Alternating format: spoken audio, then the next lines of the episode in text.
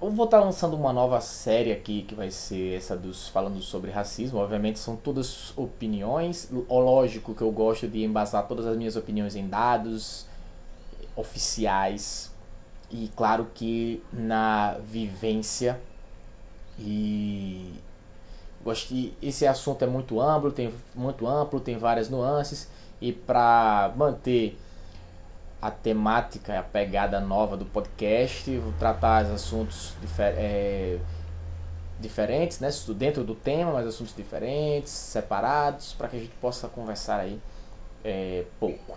A primeira das coisas que eu gostaria de falar, e eu acho que é assim que começa a melhorar as coisas, é a forma agressiva com que os militantes do movimento negro agem.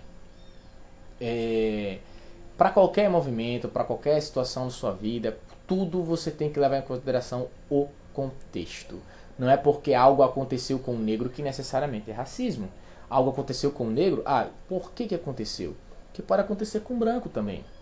Quando eu vejo na, na, no noticiário um cara sendo preso e ele for branco, beleza. Se ele for negro, ele já vai gerar uma comoção diferente.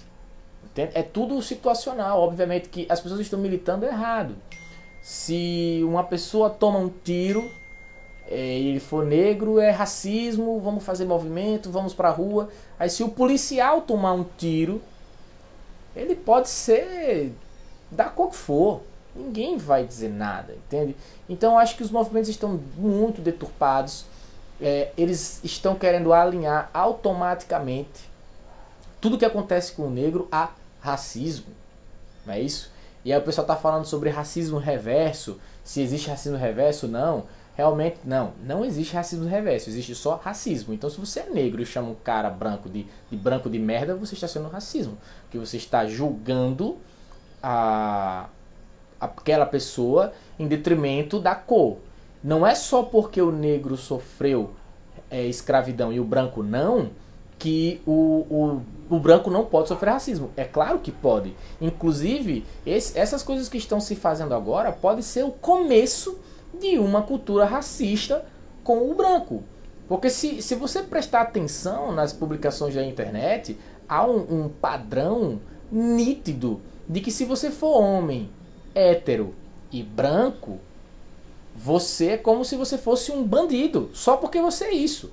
Então, do mesmo jeito que você do movimento negro diz que é, você não escolhe a cor que você vai nascer, então você nasceu negro e aí você acha que, que, que tá atrás e tal, então você vai querer devolver isso, cara. Vai devolver isso. O, o, o cara que é branco, que nasceu branco, ele não escolheu para nascer branco, ele não sabia nem o que era isso quando ele nasceu. Entende? Então você tem que julgar as pessoas pelos valores.